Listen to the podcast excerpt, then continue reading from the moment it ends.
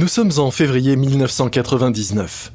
Le président de LVMH, Bernard Arnault, est assis dans le fauteuil rose d'une chambre d'hôtel en plein centre de Manhattan.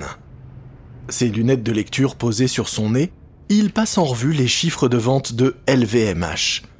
Mais aujourd'hui, il a du mal à se concentrer. Ces derniers jours, une seule pensée l'obsède. Racheter Gucci. Alors qu'il est toujours en train de lire, Bernard Arnault se dirige vers la porte.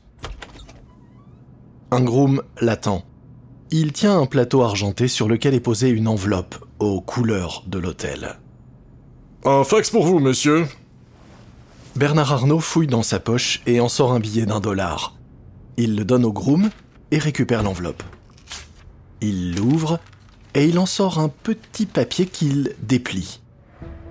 Alors que ses yeux parcourent les quelques lignes écrites par son bras droit, ses sourcils broussailleux se froncent. Il se précipite vers le téléphone posé à côté de son lit et appelle immédiatement le siège à Paris. Pierre Godet, son bras droit, lui répond immédiatement. Bernard Pierre, je ne comprends pas ton message. Qu'est-ce qu'un ESOP euh, C'est l'acronyme d'Employee Stock Ownership Plant. En clair, ça veut dire que Gucci a émis des tonnes de nouvelles actions pour ses employés et a dilué nos parts. Bernard Arnault serre le combiné si fort dans son poing que celui-ci devient tout blanc. Son visage, quant à lui, est rouge de colère. Non Les avocats ont pourtant dit qu'ils ne pouvaient pas émettre autant d'actions d'un coup que la bourse de New York ne l'autoriserait pas. On leur avait demandé, je m'en souviens. Godet bredouille. Oui, mais on a oublié un détail pourtant crucial. Il y a une exception qui concerne les entreprises qui n'ont pas leur siège aux États-Unis. Oh, vous vous moquez de moi? Combien on paye cet incapable? Écoutez, il se pourrait que cette pratique soit quand même illégale, mais pour le savoir, on doit attaquer Gucci devant les tribunaux néerlandais. Eh bien, dans ce cas, qu'est-ce que vous attendez pour le faire? Euh, On est déjà dessus, mais euh, en fait, il y a autre chose. Et quoi? Il y a une clause dans les contrats de De Soleil et de Ford qui stipule qu'en cas de changement de propriétaire, eh bien, il pourrait quitter Gucci. La presse a déjà trouvé un nom. Dom Tom Bomb. C'est une mesure de dissuasion pour empêcher une reprise agressive de l'entreprise. Bernard Arnault soupire de rage. Il se fiche de perdre De Soleil. Il pourra toujours trouver un autre PDG. Mais ce n'est pas la même chose pour Tom Ford, le directeur artistique de Gucci. C'est lui qui est à l'origine de sa renaissance. À l'autre bout du fil, Godet se racle la gorge nerveusement. Euh, maintenant que vous savez tout, euh, est-ce que vous voulez quand même qu'on lance les poursuites? On pourrait toujours invoquer les op comme raison suffisante de nous retirer. Non, non, non, nous ne nous retirerons pas. Je veux Gucci et je veux Tom Ford. Croyez-moi, nous les aurons quoi qu'il en coûte. Entendu, message reçu. Bernard Arnault est prêt à tout pour l'emporter. Mais plus la lutte s'intensifie et plus les coups bas se multiplient.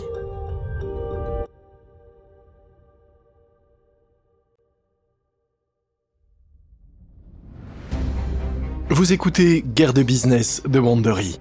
Je suis Lomic Guillot.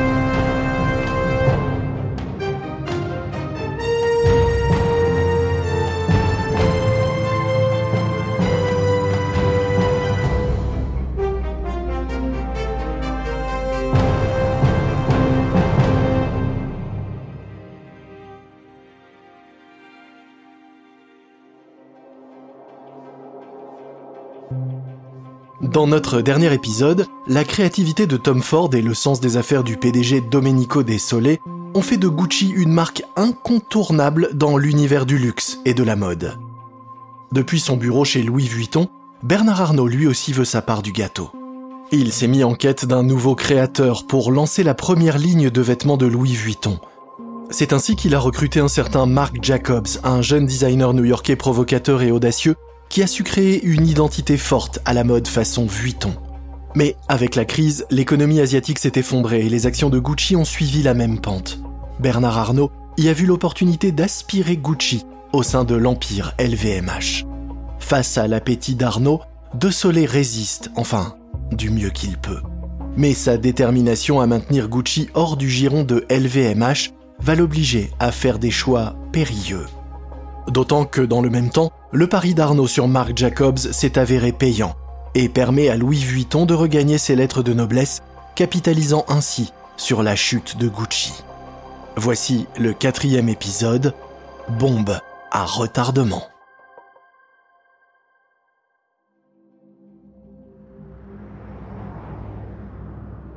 Nous sommes en février 1999.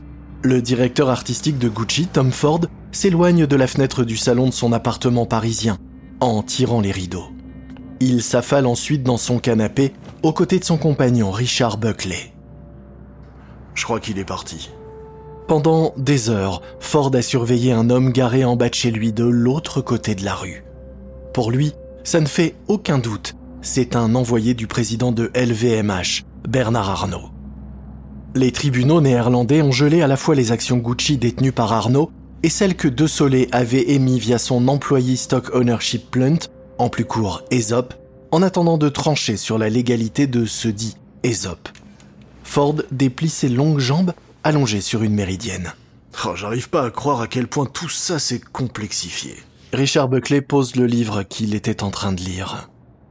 À ce propos, euh, tu sais que j'aime beaucoup d'hommes, mais enfin, je veux dire, tu es bien sûr qu'il arrivera à régler toute cette histoire Bernard Arnault est un requin, il ne perd jamais. Tom Ford hausse les épaules et prend une gorgée dans le verre de vin de Buckley. On en a déjà parlé. Si Arnaud l'emporte, mon contrat est très clair sur ce point, je suis libre de partir. Et tout ira bien, je pourrais même lancer ma propre marque. Oui, c'est vrai. Buckley reprend son verre à Ford et boit à son tour une grande gorgée. Mais est-ce que tu as pensé à ce que ça pourrait donner comme association, toi plus LVMH Tu pourrais faire de grandes choses. Bernard Arnault veut que tu restes chez Gucci. Ça te donne un vrai levier de pression. Tu pourrais au moins le rencontrer, juste pour voir ce que ça pourrait donner de travailler avec lui. Ford pique le verre de Buckley et le vide d'une traite avant que celui-ci puisse protester. Mais alors qu'il boit, il se rend compte que Buckley a raison. Il aime travailler avec De Soleil, mais après tout, il ne lui doit rien. Il rend son verre vide à Richard Buckley. Oh, oui, tu as raison. Je vais le rencontrer. Mais d'abord, resserre-moi un peu plus de vin. Buckley serre Ford dans ses bras. T'es vraiment un vaurien. Pour beaucoup, le succès de Gucci est dû à l'alliance entre Tom Ford et De Soleil. Mais voilà que Tom Ford se dit qu'il pourrait tourner le dos à De Soleil et s'associer avec l'un des hommes d'affaires les plus impitoyables du monde. À un projet qui semble risqué.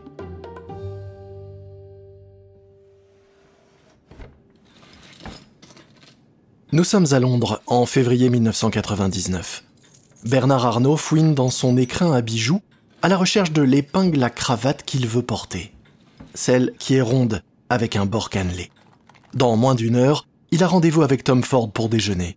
C'est un rendez-vous que Bernard Arnault espérait depuis longtemps, pour plusieurs raisons. La première, c'est que Tom Ford possède 2 millions d'actions Gucci. S'il se met d'accord avec lui, alors c'en sera fini de Domenico Desolé. Bernard Arnault met enfin la main sur son épingle à cravate et la fixe à sa cravate marron, tout en répondant au téléphone. Arnaud, j'écoute Monsieur Arnaud, j'ai Monsieur Ford en ligne pour vous. Une ombre inquiète passe sur le visage de l'homme d'affaires. Il se dit que si Tom Ford l'appelle moins d'une heure avant leur rendez-vous, ce n'est sans doute pas une bonne nouvelle. Merci, oui. Passez-le moi. Mais avant même que Bernard Arnault puisse parler, il entend Ford crier dans le combiné. Non mais à quel petit jeu est-ce que vous jouez? Bernard Arnault jette un coup d'œil vers la table de chevet où une pile de journaux lui a été livrée par l'hôtel ce matin-là. Les pages couleur pêche du Financial Times se détachent parmi le gris des autres. Arnaud soupçonne Ford d'appeler à propos d'un article du Times qui détaille la façon dont Tom Ford est payé par Gucci et qui dit aussi que Tom Ford est sur le point de rencontrer Bernard Arnault. Je ne sais pas du tout de quoi vous parlez. Oh, s'il vous plaît, je parle de cet article. Ah, oui, oui, j'ai vu passer ça. Bien sûr que vous l'avez vu, on dirait même qu'il a été dicté par LVMH. Mais qu'est-ce qui vous a pris? Ce sont des informations qui ne regardent que moi. Vous pensiez quoi? Que si Dom apprenait qu'on se rencontre, il serait tellement en colère j'aurais pas d'autre choix que de faire affaire avec vous? Laissez-moi vous dire qu'il en faudrait un peu plus que ces ruses grossières pour nous fâcher, Dom et moi. Écoutez, et si nous discutions plutôt de tout ça au cours du déjeuner? Ah non, je vais sûrement pas déjeuner avec vous. Vous avez voulu la guerre? Eh bien, vous l'aurez. Bernard Arnault raccroche le téléphone. Sa tentative de désamorcer la bombe Dom Tom vient de lui exploser au visage il doit bien réfléchir à son prochain mouvement, car il avance désormais en terrain miné. Pendant ce temps, l'Ésope a donné du temps à De et il a utilisé ce temps pour organiser sa défense. Nous sommes en mars 1999, à Londres. Domenico De Soleil arpente le salon d'une maison de ville appartenant à Morgan Stanley. Tom Ford est à ses côtés. Devant eux deux, adossé au canapé, se trouve François Pinault. Âgé d'une soixantaine d'années, Pinault a les cheveux clairsemés et des yeux bleus brillants. Il est à la tête d'un petit empire de la distribution en Europe. L'homme d'affaires représente aussi la meilleure option pour De Soleil et Tom Ford dans leur lutte contre Bernard Arnault pour tenter de reprendre le contrôle de Gucci. Ils ont approché plusieurs associés ou repreneurs potentiels ces dernières semaines, mais tous ont décliné. Ils se sont donc retrouvés sans autre option. De Soleil parle tout en faisant de grands gestes. En seulement 5 ans, Tom et moi avons fait passer Gucci de 200 millions de dollars à plus d'un million de ventes. Tom Ford enchaîne. Mais nous savons que nous ne pourrons pas atteindre les 2 millions de dollars de ventes en continuant de faire toujours la même chose. De Soleil acquiesce de façon appuyée. C'est vrai, pour que Gucci puisse continuer à croître et à se développer, il faut lancer d'autres marques, c'est pour ça qu'on a besoin d'un partenaire qui partage la même vision. François Pinault sourit. Bien, mais vous savez, vu mon parcours, que j'aime acheter des entreprises. François Pinault a dû abandonner les études pour travailler dans la Syrie familiale. Puis, il a introduit l'entreprise en bourse en 1980 et grâce à cela, il a pu étendre son empire. Il a ainsi racheté la marque de basket Converse, les valises Samsonite ou encore la maison d'enchères Christie's. Il est désormais le 35e homme le plus riche du monde. Mais en France, il y a un autre homme d'affaires qui lui fait largement de l'ombre. Un certain Bernard Arnault. Pour l'instant, François Pinault ne s'est pas franchement intéressé au business du luxe, mais il se dit qu'il est peut-être temps de s'y pencher. Je parie que beaucoup de gens que vous avez rencontrés ont peur d'affronter Bernard Arnault. Eh bien, pas moi. Pourquoi Arnault serait-il le seul à s'amuser dans l'univers du luxe? De Soleil et Tom Ford échangent un regard excité, car c'est exactement ce qu'ils rêvaient d'entendre. Pinot se tourne sur son siège. Ah, mais il y a juste un détail.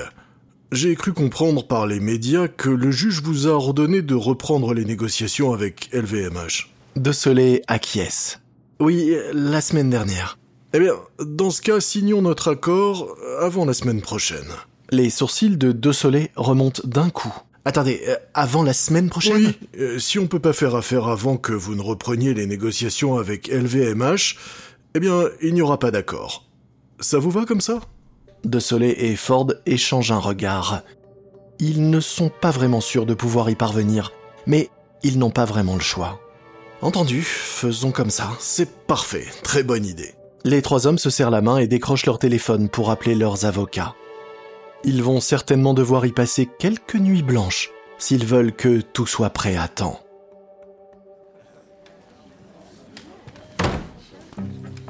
Nous sommes en mars 1999 à Paris. Bernard Arnault entre en trombe dans une salle de réunion du siège de LVMH. Il prononçait un discours lors d'un séminaire de direction de Louis Vuitton à Disneyland lorsqu'un assistant lui a fait passer un message. Un message lui disant que François Pinault venait d'acheter Gucci. Arnaud s'est précipité au siège pour une réunion d'urgence avec tous ses lieutenants. Il se jette sur une chaise en bout de table, regardant tout autour de lui dans la salle. Il n'y a plus qu'une seule chose à faire. Pierre Godet, son bras droit, le regarde avec inquiétude. Euh, tu en es vraiment sûr? Bien sûr que je le suis. Faisons une offre pour acheter la totalité des actions. Je ne vais pas capituler comme ça ils vont devoir me combattre jusqu'au bout. Ok, et combien est-ce qu'on va proposer par action? 81 dollars. Mais en tout, ça va faire plus de 8 milliards de dollars Oui, merci, oui, je sais encore compter. Et tu penses vraiment que Gucci en vaut autant? Ça vaut ce que je suis prêt à dépenser. Godet soulève un sourcil, l'air sceptique, mais il garde ses doutes pour lui-même.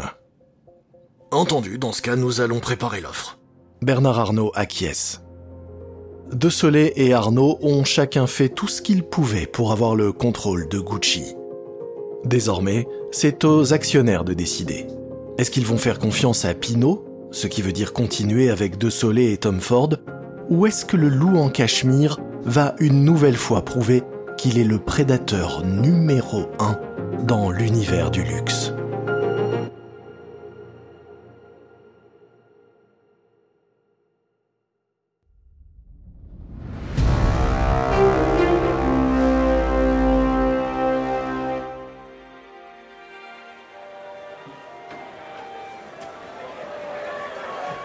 Nous sommes en avril 1999 à Amsterdam.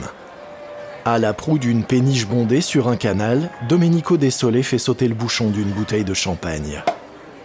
Il regarde le bouchon s'envoler en arc de cercle, puis retomber dans un splash dans l'eau du canal. Desolé se tourne et s'adresse à un groupe de dirigeants de Gucci. Le champagne s'échappe de la bouteille et lui coule sur la main. Vous savez ce que j'aime avec cette marque de champagne C'est qu'elle appartient pas à LVMH. Exactement, elle est indépendante de LVMH, tout comme Gucci. La petite foule de cadres l'applaudit de joie.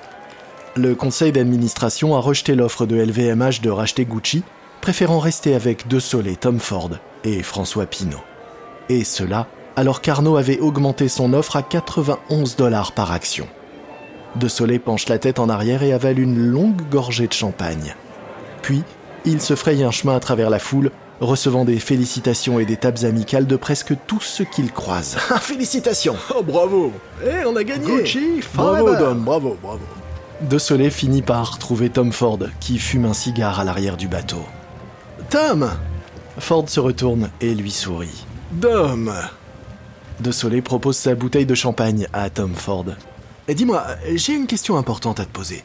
À part toi, qui est le créateur le plus intéressant en ce moment euh, dans toute la mode? Ford tire une longue bouffée de son cigare, exhalant la fumée au-dessus de la tête de De Soleil. Euh, facile.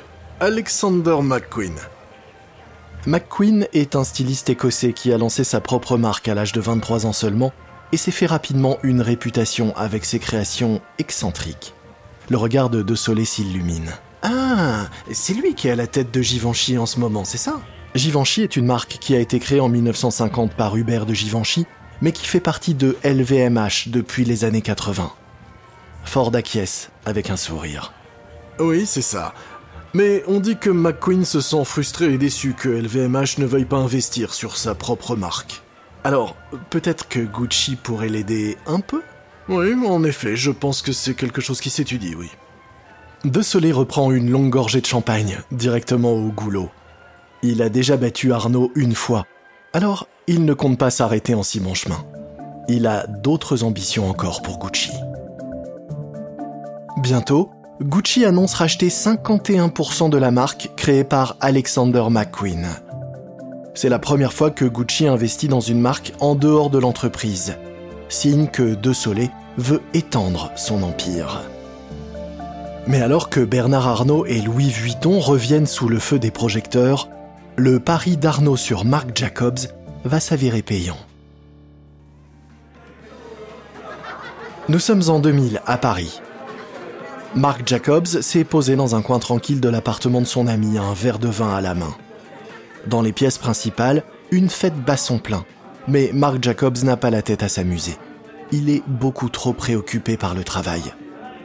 Depuis trois ans qu'il est directeur créatif de Louis Vuitton, il a l'impression que son travail s'est toujours bien passé, même si ça n'a pas été transcendant. Un des objectifs de son recrutement, c'était de séduire de nouveaux clients et de les faire venir chez Vuitton, mais ça n'a pas vraiment été le cas. Il n'a pas réussi à trouver LA recette magique. Et tout cela finit par l'épuiser. Jacobs pousse la porte de la chambre à coucher de son ami il a besoin d'un moment de calme pour se remettre les idées en place. Ensuite, il retournera faire la fête avec son énergie habituelle. Il s'assied sur le coin inférieur du lit et pose son verre sur une malle noire à son pied. Il fouille dans sa poche et en sort un paquet de cigarettes. Alors qu'il allume sa cigarette, il réalise que la malle posée dans la chambre n'était pas noire auparavant. Elle a été repeinte et on devine encore des dessins en dessous. Curieux, il se penche pour voir ça de plus près. Ah Ce qu'il découvre le laisse sans voix. En fait, ce n'est pas n'importe quelle malle, c'est une Louis Vuitton. Le dessin qui a été totalement recouvert, c'est le célèbre monogramme. Ah, si seulement j'osais jouer avec le monogramme de cette façon. Mais l'une des règles strictes en vigueur chez Louis Vuitton, c'est que Jacobs ne peut en aucun cas modifier le fameux monogramme. Soudain, Marc Jacobs se redresse. Son esprit s'emballe. Il faudrait que j'ose jouer avec le monogramme comme ça. Oh Mark Jacobs arpente la chambre de son ami, inspiré. Il sait désormais comment s'imposer chez Louis Vuitton et attirer de nouveaux clients. Mais pour cela, il va falloir convaincre la marque de contourner l'un de ses principes fondamentaux.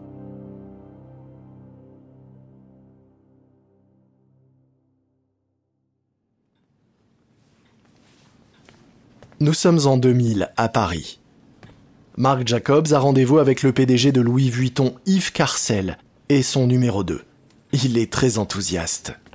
Il parle avec passion et énergie on pourrait presque voir l'air vibrer tout autour de lui. Écoutez, il y a un précédent à ce que je vous propose de faire. Je pense à Marcel Duchamp, quand il a griffonné la Joconde. C'est très très fort de prendre une image emblématique et de la détourner, de la salir, pour en faire quelque chose de nouveau et d'encore plus fort. Face à lui, les dirigeants échangent un regard inquiet. Yves Carcel entrecroise ses doigts et place ses mains devant lui, sur son bureau. Ah non, je suis pas sûr. Marc Jacobs serre les poings et les agite devant lui. Je vous le dis, si on ose faire ça et transformer le vénérable logo en quelque chose de, de moderne et de cool, alors on pourra toucher un nouveau public. Oui, des gens qui en temps normal ne s'intéressaient pas du tout à Louis Vuitton. Le numéro 2 de la marque se penche vers lui.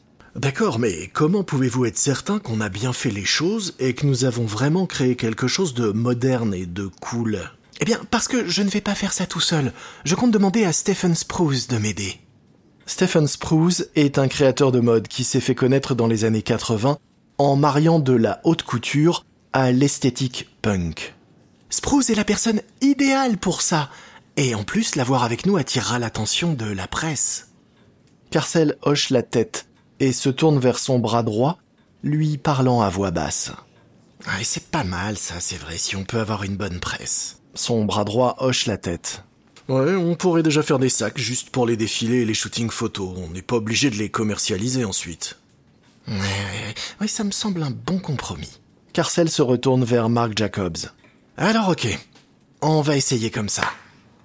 Yes Mark Jacobs frappe dans ses mains tout en sautillant légèrement de joie. Il est sûr que ça va être un carton. Il en est convaincu.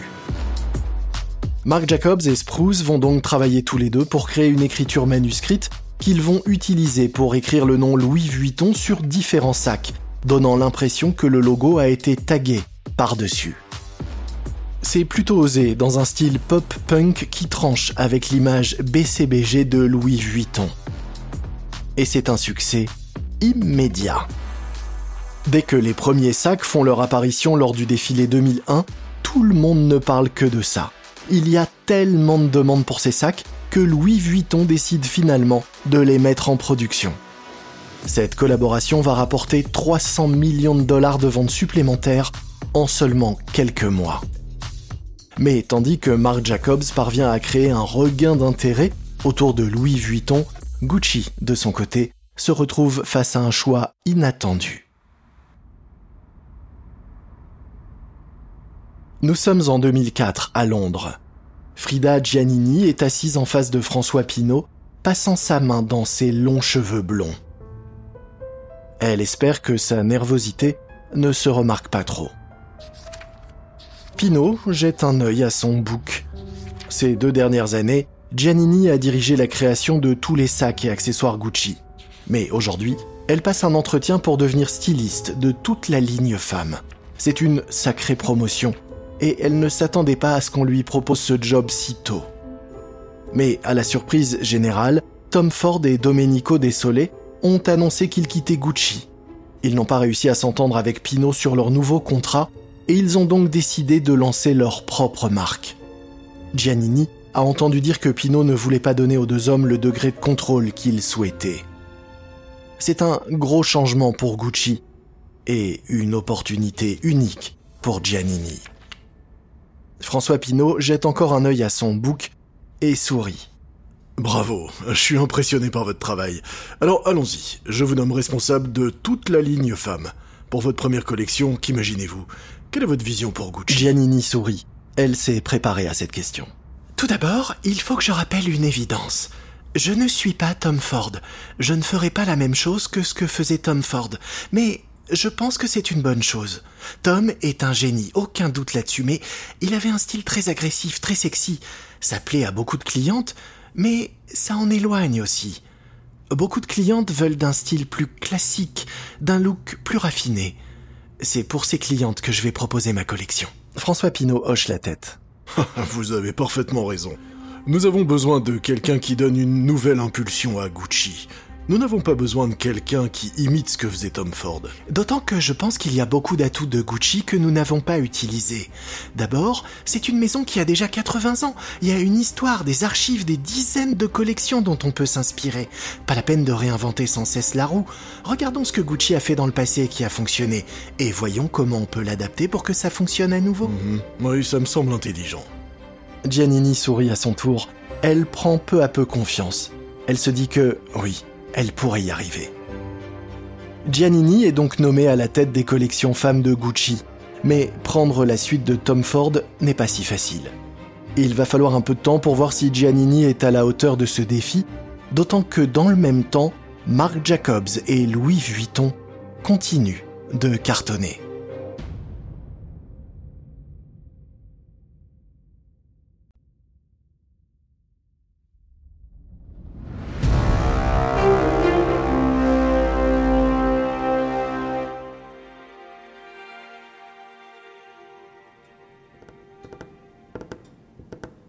Nous sommes en octobre 2008 à Florence, en Italie.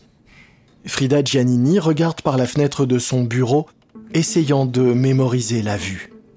Car ça pourrait bien être l'une des dernières fois qu'elle en profite.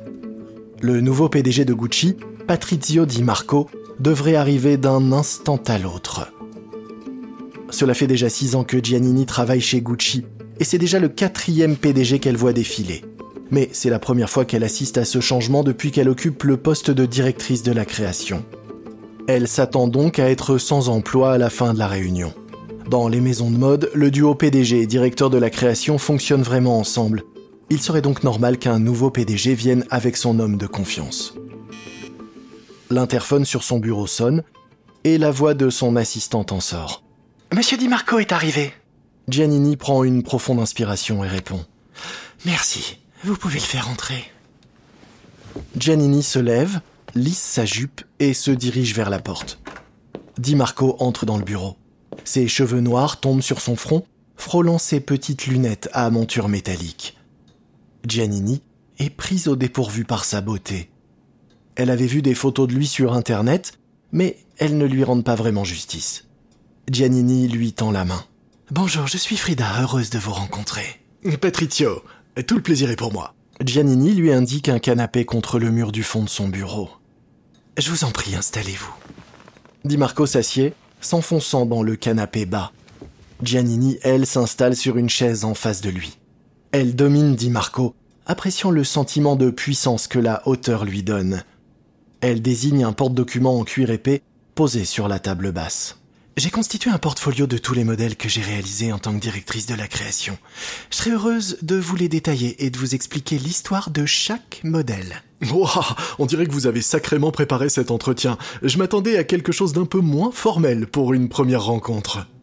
Eh bien, j'ai entendu dire que vous vous étiez longuement préparé pour votre entretien pour le poste de PDG et que vous aviez préparé un document de 150 pages résumant votre stratégie si vous étiez nommé PDG de Gucci. J'ai donc pensé que ça serait utile de faire la même chose. bien vu. Il lui sourit, les yeux pétillants. Giannini sourit en retour, surprise de découvrir qu'elle pourrait finalement apprécier cet homme. Di Marco passe une main dans ses cheveux. Mais ne vous inquiétez pas, euh, moi aussi j'ai révisé avant de venir. Je connais parfaitement votre travail et vos créations. Euh, la presse n'a pas été très tendre avec vous, n'est-ce pas? Giannini hausse les épaules défensivement. La presse a jugé ces modèles rétro et pas très inspirés. Mais ils se sont bien vendus. Les clients apprécient visiblement les valeurs sûres et les classiques. oui, c'est vrai. En fait, je pense que le plus gros problème, c'est que les gérants de nos boutiques se contentent de remplir les rayons de produits bon marché qui portent le logo Gucci. Et dans tout ça, vos créations sont un peu perdues. Non, il va falloir y remédier. Et qui ça, nous? Oui, nous. Je veux pas d'un directeur créatif qui repousse constamment les limites. C'est un comportement arrogant et prétentieux.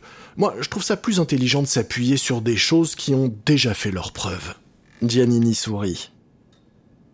Ce n'est pas franchement ce à quoi je m'attendais. Oui, mais est-ce que ça vous convient? Vous pensez qu'on va pouvoir travailler ensemble? Ah oui, bien sûr. J'adorerais. Alors super. Mais si ça ne vous dérange pas, est-ce qu'on peut plutôt continuer notre conversation autour de la table là-bas? Il désigne la table ronde au centre de la pièce où Giannini tient généralement ses réunions. Giannini hoche la tête.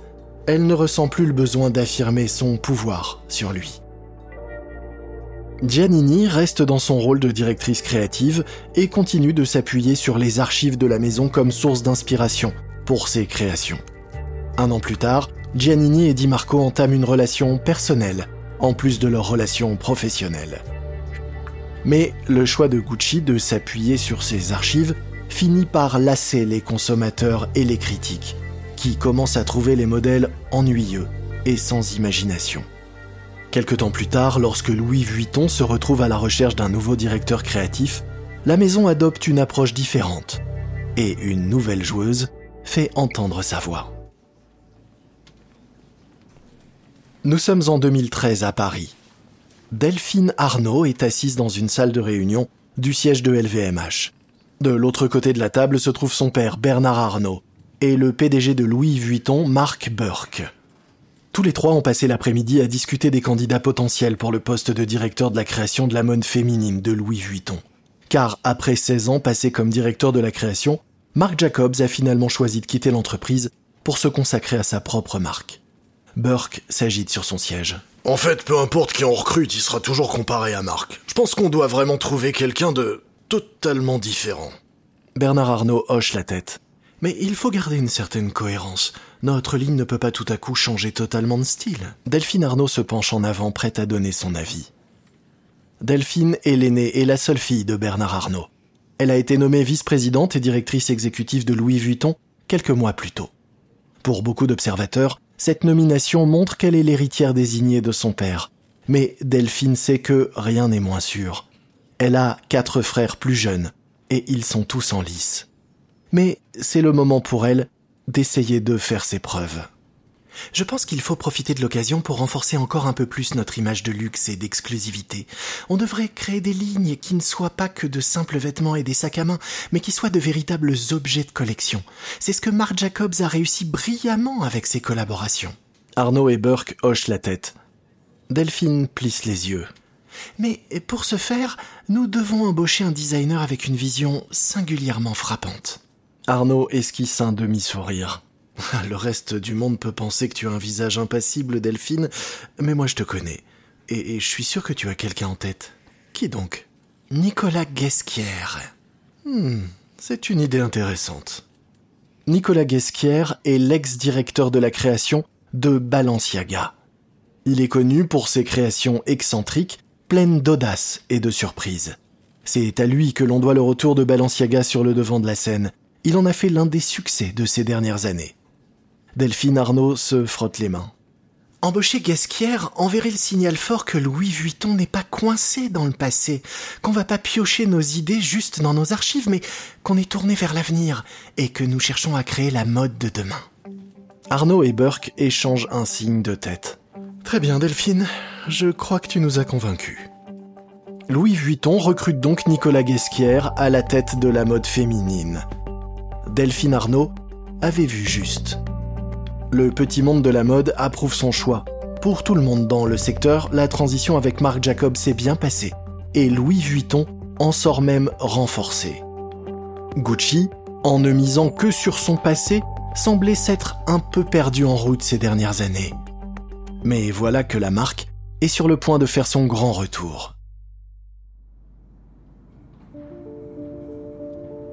Nous sommes en janvier 2015 à Florence. Alessandro Michele traverse le studio de design de Gucci totalement désert. Il y a juste quelques bustes de tailleurs recouverts de pulls en cachemire discret ou de cabans éparpillés dans la pièce. L'esprit de Michele tourbillonne. On vient de lui annoncer que ses patrons, la directrice de la création de Gucci Frida Giannini et le PDG Patrizio Di Marco ont été licenciés. Les ventes étaient en baisse depuis des mois et les critiques de plus en plus sévères. François Pinault a donc décidé de réagir. Et il a nommé Alessandro Michele directeur de la création par intérim. La première mission de Michele est d'organiser le prochain défilé homme. La consigne de Pinault a été simple, faites ce que vous voulez. Le seul problème c'est que le défilé doit avoir lieu dans moins d'une semaine. Mais c'est l'opportunité qu'attendait Michele depuis que Tom Ford l'avait embauché en 2002 pour dessiner des sacs à main. Il a ensuite régulièrement progressé, devenant l'assistant de Giannini, jusqu'à aujourd'hui où à 42 ans, il a enfin les commandes. Enfin, au moins pour ce défilé. Michele se dirige vers l'un des mannequins de tailleur et lui retire son caban terne, jetant le manteau à travers la pièce. Il ne veut plus de tout cela. S'il ne doit faire qu'un seul défilé, alors il veut qu'il soit original et plein de couleurs. Il attrape un long morceau de soie rose et commence à le draper sur le buste jusqu'à ce qu'il forme un chemisier. Michele fait deux pas en arrière, admirant son travail. Il aime le style androgyne de cette pièce, mais il manque quelque chose. Il l'étudie un instant, sa main frottant sa barbe. Mais oui, c'est ça que je vais faire. Il coupe une bande de tissu et la noue autour du cou du buste, formant un nœud lavalière. Oh, et voilà, c'est exactement ça. Il laisse échapper un rire bruyant. Il sait exactement ce qu'il lui reste à faire. Il va totalement redessiner les pièces du défilé en moins d'une semaine. Et il va montrer au monde entier ce à quoi Gucci pourrait ressembler sous sa direction. Plus personne ne va dire que le style de Gucci est ennuyeux, ça c'est sûr. Il est sur le point de remettre Gucci sur le devant de la scène. La première collection de vêtements pour hommes d'Alessandro Michele est un succès et un énorme changement par rapport au travail un peu poussiéreux de Giannini. Il décroche le titre de directeur de la création deux jours seulement après le défilé. Sa mode genrée fait de Gucci un succès auprès des icônes de la génération Z, dont le chanteur Harry Styles. En mars 2018, Louis Vuitton riposte pour tenter de reprendre à Gucci la place de numéro 1 auprès des jeunes. Vuitton recrute Virgil Abloh comme directeur artistique de la mode masculine. C'est le premier homme noir à occuper ce poste dans l'entreprise. Architecte de formation, Abloh est le fondateur de la marque Off-White. C'est aussi l'ancien directeur artistique de Kenny West. Il apporte un style urbain branché à la marque, gardant l'entreprise à la pointe de la mode et attirant une clientèle masculine plus jeune. Mais alors que Louis Vuitton est toujours la marque qui enregistre le plus de ventes totales, en 2019, Gucci est la marque de luxe qui connaît la croissance la plus rapide au monde. En 2021, Gucci est valorisé plus d'un milliard de dollars de plus que Louis Vuitton et est considéré comme l'entreprise de mode et d'accessoires de luxe la plus en vogue au monde. En novembre 2021, Virgil Abloh décède d'une forme rare de cancer. Il n'est remplacé qu'en 2023 par Pharrell Williams, un recrutement atypique qui remet Louis Vuitton dans la lumière. Alessandro Michele a quitté Gucci après 20 ans dans l'entreprise. Son remplaçant Sabato De Sarno va devoir faire ses preuves. Au sein de l'empire LVMH, l'avenir se prépare, mais on ne sait pas encore lequel des cinq enfants de Bernard Arnault prendra réellement sa suite. Sans doute celui ou celle qui sera capable d'enfiler le costume de prochain loup en cachemire.